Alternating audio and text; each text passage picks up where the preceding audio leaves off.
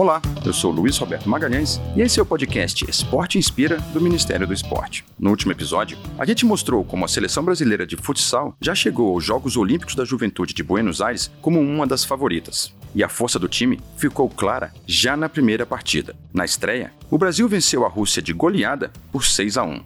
Para o técnico do Brasil, Daniel Júnior, a partida foi importante para dar moral ao time para o restante da competição. Não, tenho certeza que sim, isso sim. Querendo ou não, a gente sabe que os meninos são novos. É uma, uma competição que reflete um mundial de futsal, né?